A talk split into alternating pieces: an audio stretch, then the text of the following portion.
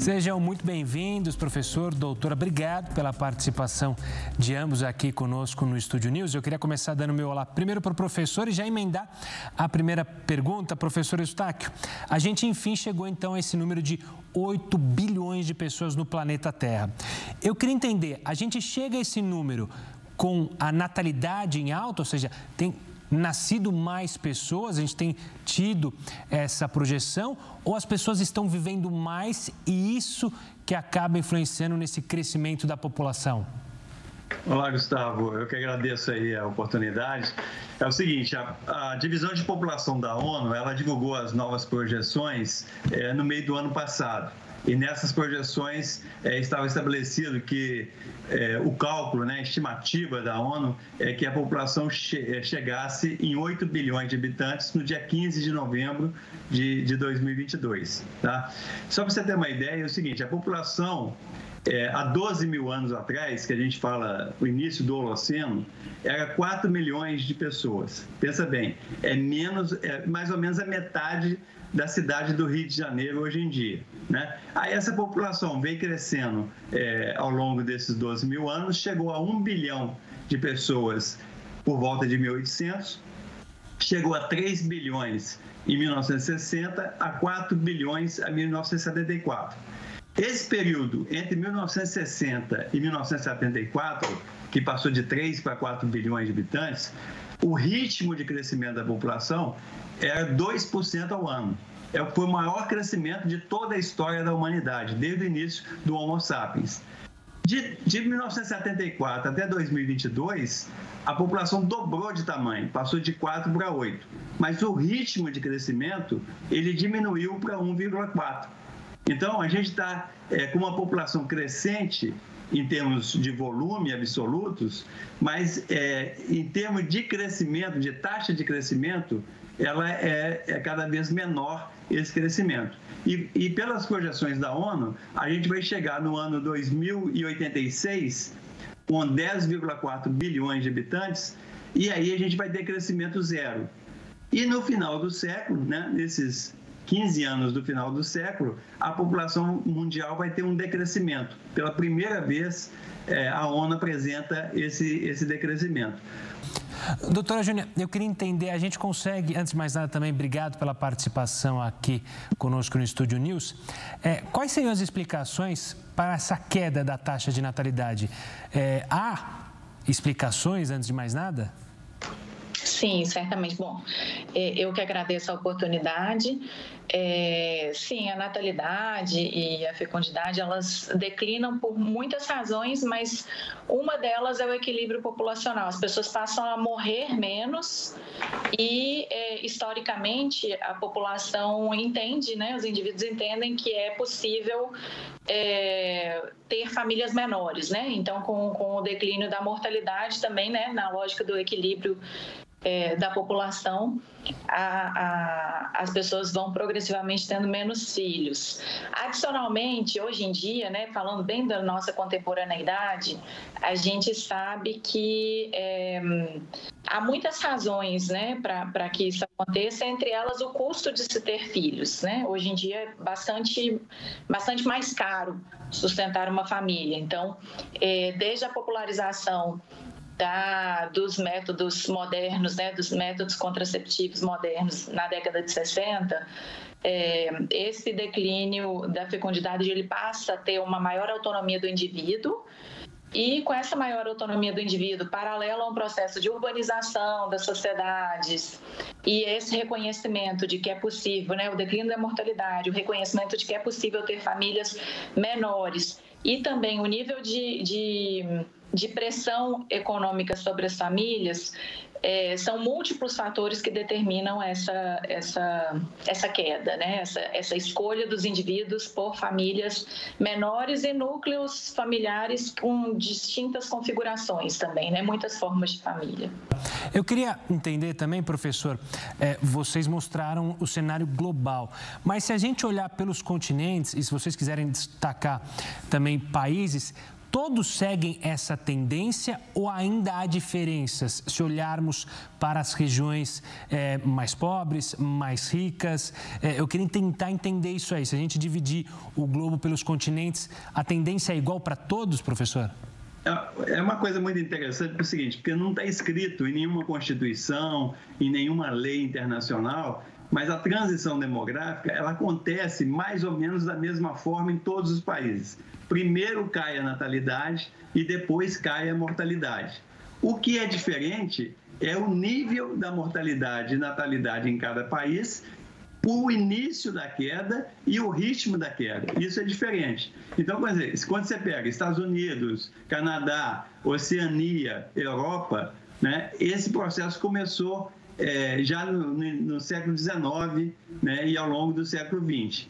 Nos países em desenvolvimento, né, incluindo aí toda a América Latina, principalmente a Ásia, isso começou mais ou menos na década de 70, 80 é, para cá. E a África, é, ela começou um pouquinho é, mais atrasada. Né? Então é o seguinte, vamos dizer, alguns países, né, os, os, os países geralmente mais desenvolvidos, mais ricos, eles já estão no final da transição demográfica.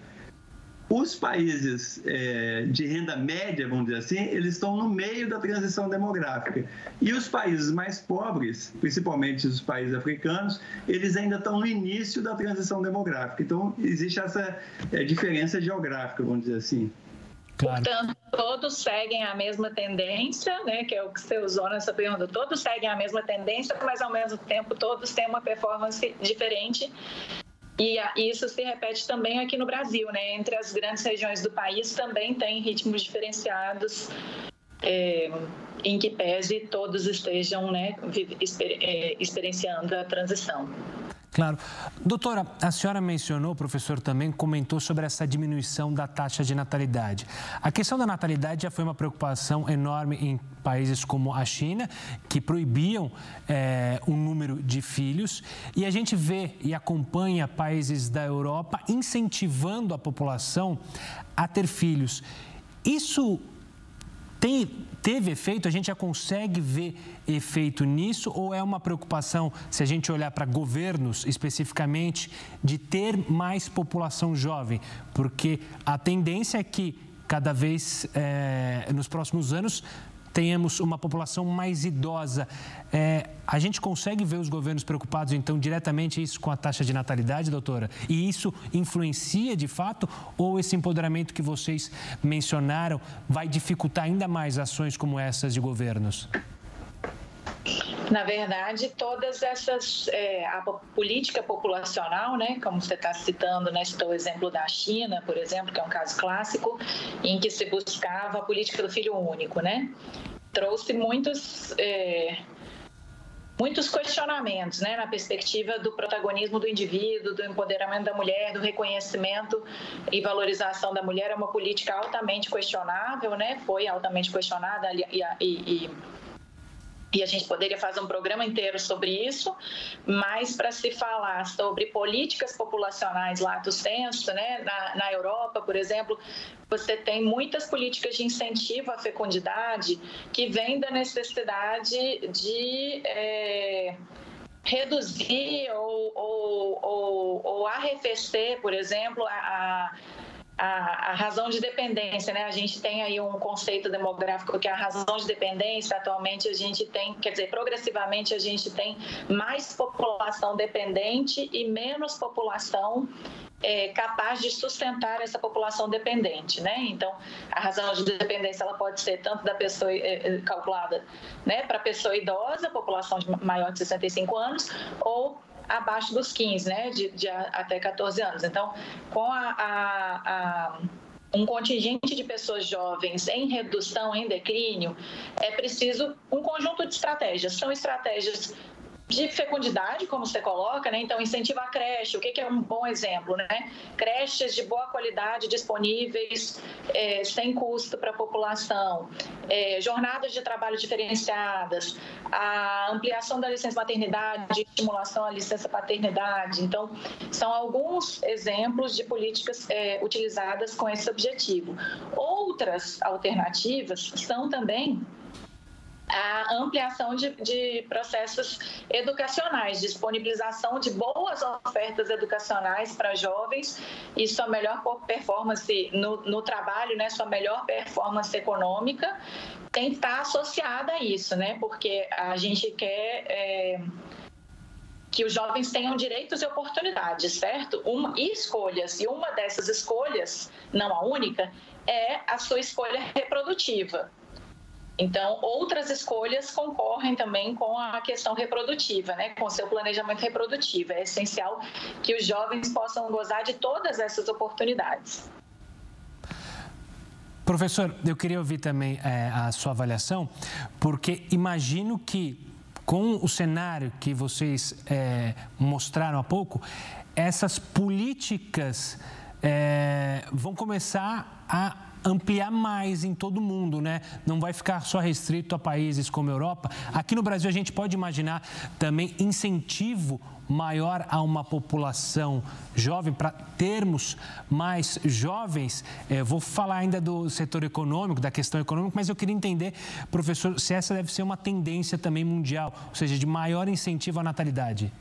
Olha, a primeira coisa que a gente deixa claro é o seguinte: qualquer política populacional ela tem que ser democrática, ela tem que ser voluntária, ela não pode ser autoritária.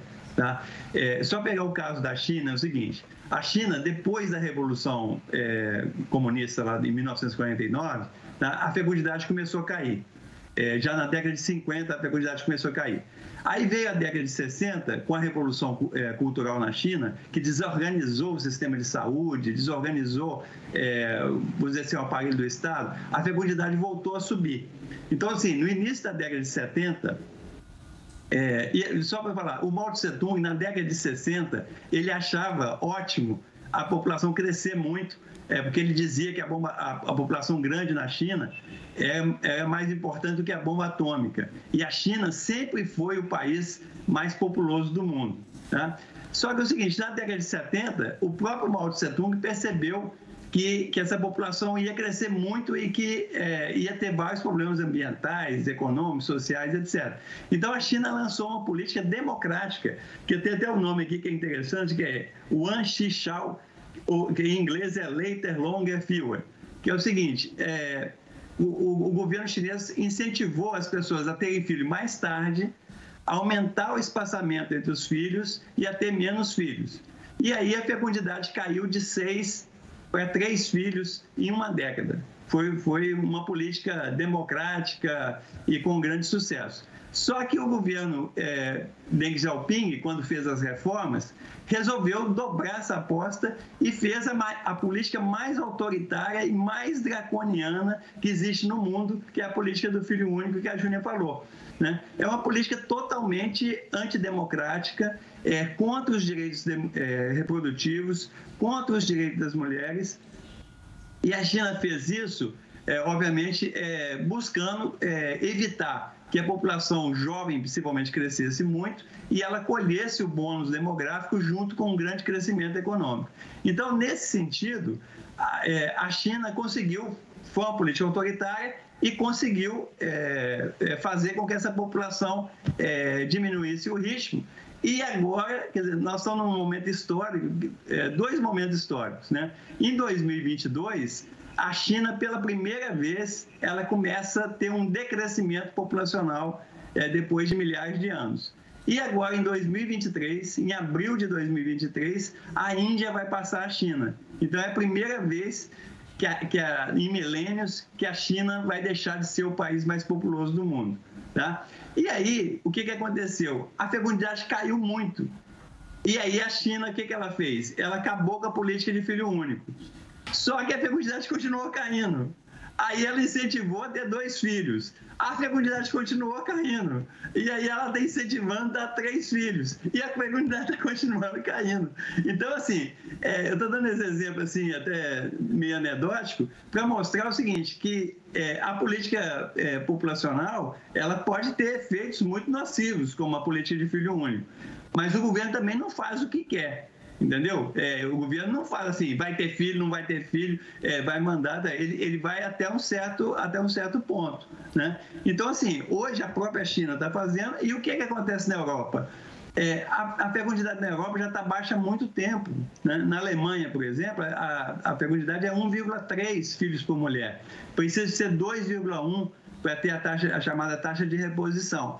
Então, esses países estão incentivando é, a fecundidade. Né? Agora, existem várias maneiras de, de incentivar. Uma delas é, é, garantir políticas de mercado de trabalho que possa é, a mulher possa conciliar né, a família, de modo geral, mas principalmente a mulher, possa conciliar as, as, tarefas produtivas com as tarefas reprodutivas, né? E que o homem possa participar mais é, das tarefas reprodutivas, né? Se isso for feito, por exemplo, os países nórdicos, Suécia, Noruega, Finlândia, é, Dinamarca, eles conseguiram aumentar um pouco a fecundidade. Ela não está tão baixa como na Alemanha. Então, isso é, esse é, é o debate hoje em dia alguns países têm fecundidade muito alta e precisam diminuir essa fecundidade para a população não sair fora do controle. E outros países precisam incentivar a fecundidade para a população não decrescer é, muito rapidamente. Então, essa é, é a realidade extremamente complexa e extremamente variada é, para os diversos países do mundo. Claro. A gente tem que fazer um rápido intervalo, doutor e professor, mas na volta eu quero justamente tocar em pontos econômicos, sociais, sobre esses 8 bilhões que vivem aqui no planeta. Mas um rápido intervalo, a gente volta já para tocar nesse e outros assuntos.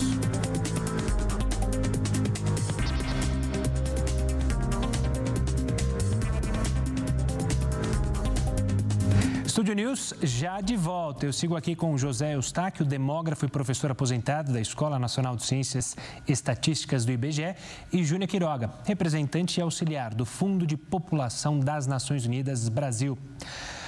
Doutora, eu queria entrar no ponto econômico primeiro, olhando esses 8 bilhões e pegando o gancho do que a gente falou no tio Bloco sobre a preocupação é, dos governos é, em manter uma população ativa, a questão do envelhecimento. Vocês mencionaram que a tendência é que a gente tenha uma população mais envelhecida. Olhando para esse cenário, economicamente, é preocupante, não é preocupante? O que, que a gente pode analisar sobre isso?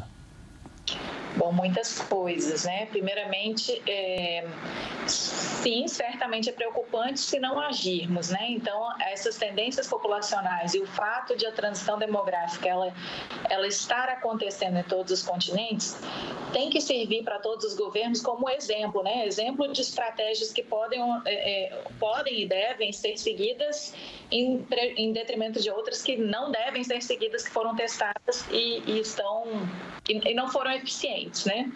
Então, é, uma coisa que é muito essencial é que os jovens, a população jovem, que é quem vai sustentar as sociedades, tenha acesso a boas é, oportunidades, a direitos e escolhas. Então, é preciso é, escolaridade, claro, mas oportunidades também de empregabilidade, é, é, preciso garantir acesso a direitos de todas as pessoas jovens, não só é, daqueles que já estão inseridos em processo. Nas Nações Unidas a gente tem falado muito, né, até, até 2030 atingirmos um desenvolvimento sustentável sem deixar ninguém para trás e chegando primeiro com políticas, ações e serviços aos que estão mais atrás. Quem está mais atrás? População afrodescendente, povos originários, mulheres e adolescentes e muitas vezes é, as pessoas jovens que associam uma ou mais dessas características, né? Então é preciso que consigamos chegar com acesso a políticas públicas, acesso a direitos, é, a essa a esse contingente de pessoas jovens, porque nós não precisamos assim demograficamente a gente já sabe que a razão de dependência está aumentando.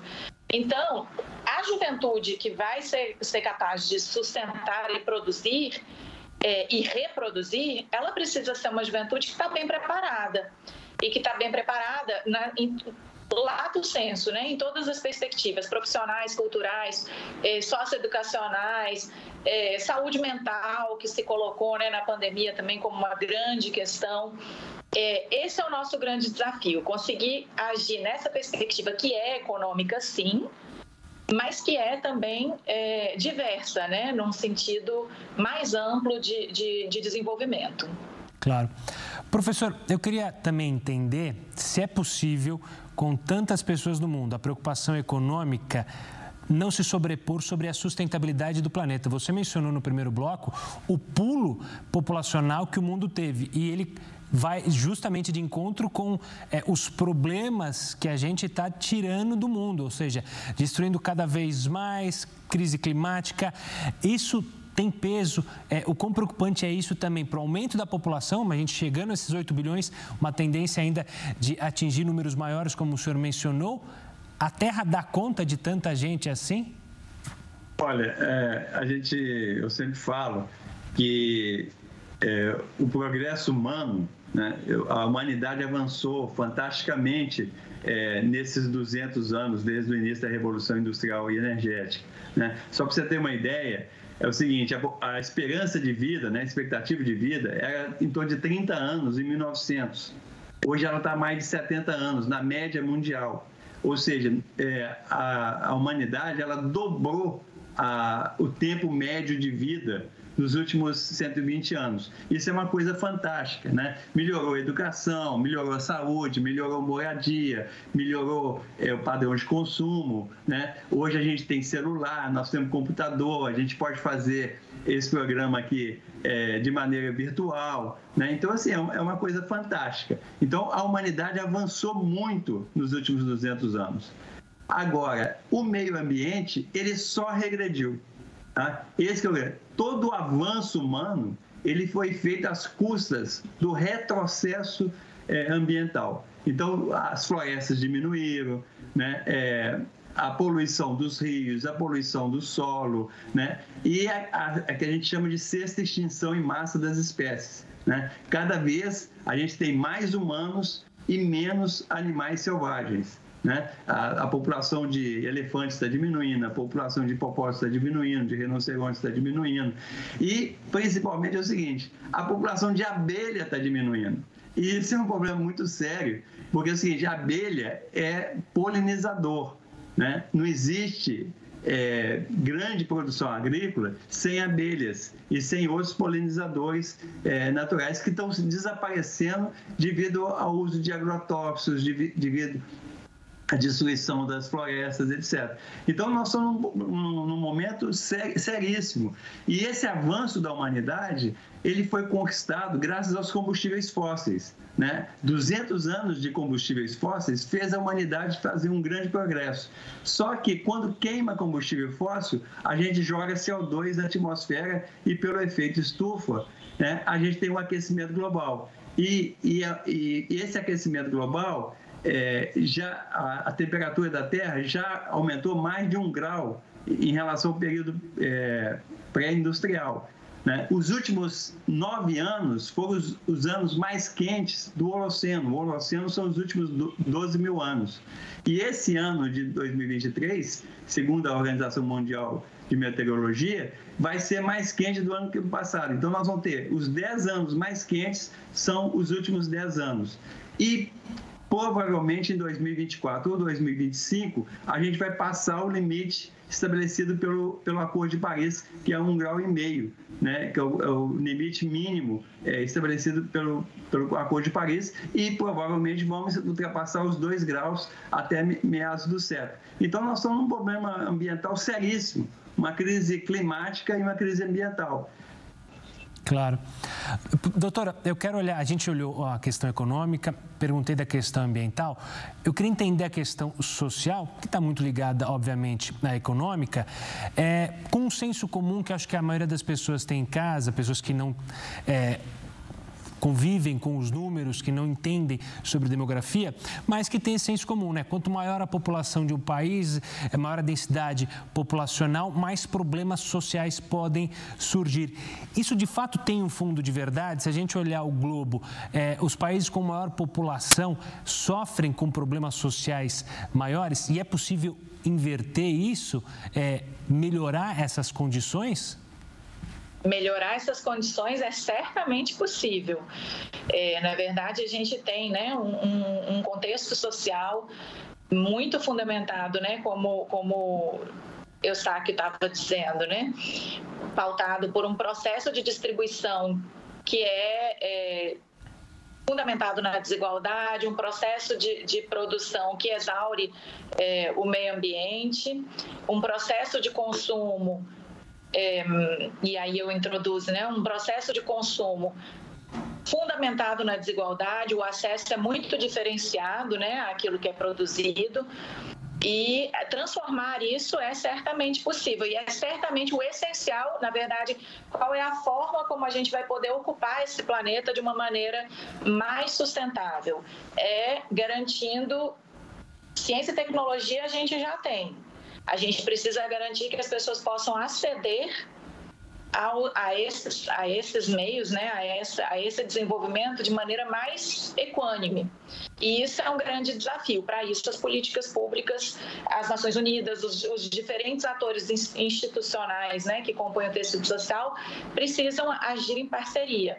Por exemplo, transformando é, determinados processos sociais, transformando a inserção das pessoas no, no, no processo de consumo.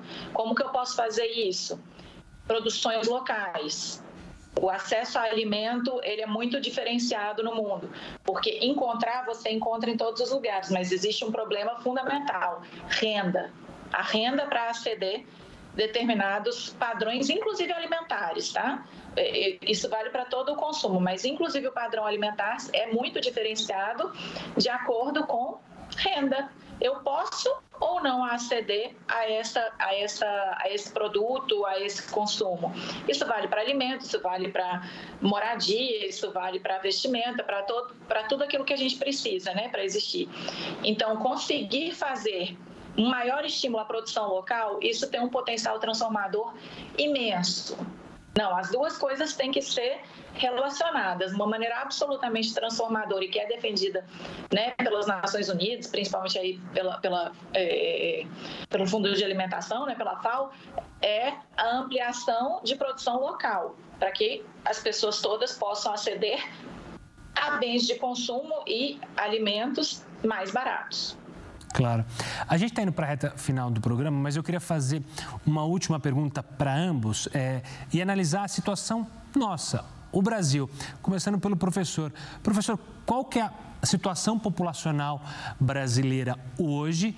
Qual que é a previsão, se ela segue basicamente o que a gente analisou aqui, olhou é, nos números globais e os desafios que a gente vai ter pela frente olhando esse cenário. Então, eu queria começar ouvindo primeiro o professor para depois ouvir a doutora.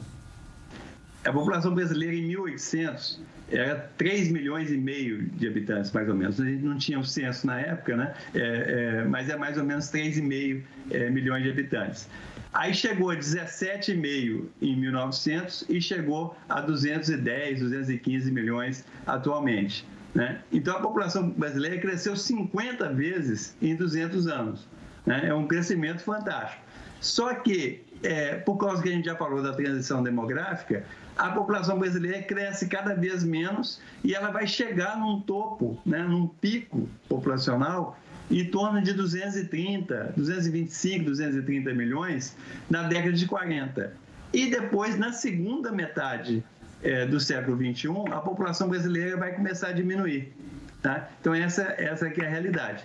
E quando ele faz esse processo, você tem um grande envelhecimento da população. Tá? Nesse período aqui, que a população estava crescendo muito, é, e principalmente no, no, no, momento que a fecundidade caiu, a gente tem o que a gente chama de primeiro bônus demográfico. Então, a, isso fez a economia brasileira crescer, isso fez a renda brasileira crescer. Só que a que a Júnia já falou da razão de dependência, essa razão de dependência vai subir né, com o envelhecimento populacional. Então, esse, esse primeiro bônus vai acabar. Todo país que desenvolveu, ele aproveitou o primeiro bônus demográfico. Eu quero pegar. Perdão. Por, por favor, doutora.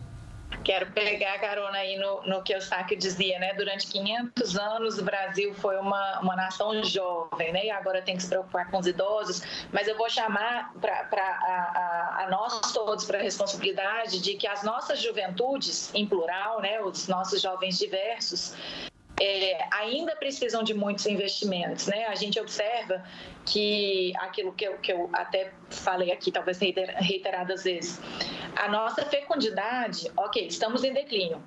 Mas no Brasil, talvez a gente tenha uma tendência. América Latina e Caribe, o Brasil não é diferente, a gente tem é, uma elevada gravidez na adolescência, por exemplo, e subsequentemente nos grupos etários mais jovens, até aí os 29 anos, se concentra a nossa fecundidade. Só que principalmente quando você pensa na adolescente que se torna mãe, por exemplo, e usando aí a maternidade adolescente como um exemplo, é, um dos vários exemplos que a gente poderia fa falar da ruptura de escolhas e de oportunidades.